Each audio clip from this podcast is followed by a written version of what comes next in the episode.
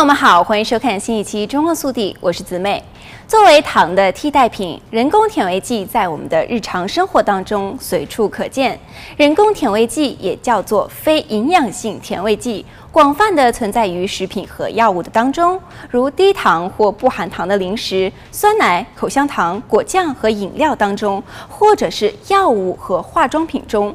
人工甜味剂几乎不含卡路里，而且比糖更甜，被认为是糖的一种良好替代品。最早的甜味剂糖精，距今已经有了一百四十多年的历史。不过，最近的一项研究发现，有两种人工甜味剂会破坏人体一种蛋白质的功能，而这种蛋白质在肝脏解毒和某些药物代谢当中起着重要的作用。它们分别是安赛蜜和三氯蔗糖。其中，安赛蜜通常用于冷冻甜点、糖果和饮料当中。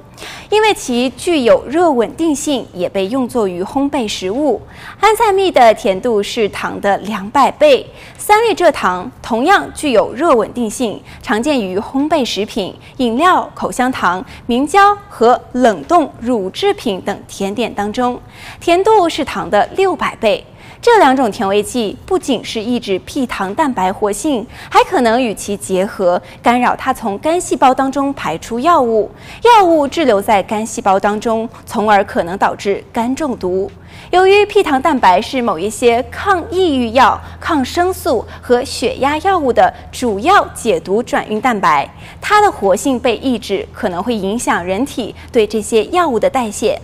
研究还发现，从日常饮食当中摄入的这两种人工甜味剂，虽然其剂量远远低于美国食品药物管理局 FDA 的规定剂量，但是也已经表现出对肝细胞 P 糖蛋白活性的影响。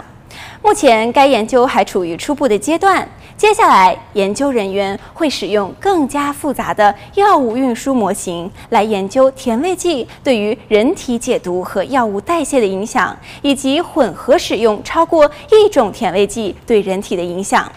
因为甜味剂的混合使用在日常的食品当中也是非常常见的。另外，专业人员认为，研究 P 糖蛋白被抑制将如何影响除肝脏外的其他器官的正常功能也是非常的重要。好了，本期节目到这里就结束了，我们下期节目再见。